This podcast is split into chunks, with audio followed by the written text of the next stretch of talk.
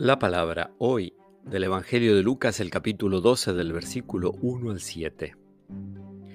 En aquel tiempo se reunieron miles de personas hasta el punto de atropellarse unos a otros.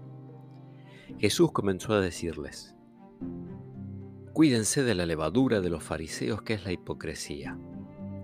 No hay nada oculto que no deba ser revelado, ni nada secreto que no deba ser conocido por eso todo lo que ustedes han dicho en la oscuridad será escuchado en pleno día, y todo lo que han hablado al oído en las habitaciones más ocultas será proclamado desde lo alto de las casas.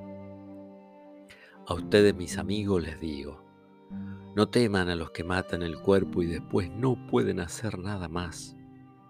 Yo les indicaré a quién deben temer. Teman a aquel que, después de matar, tiene el poder de arrojar al infierno.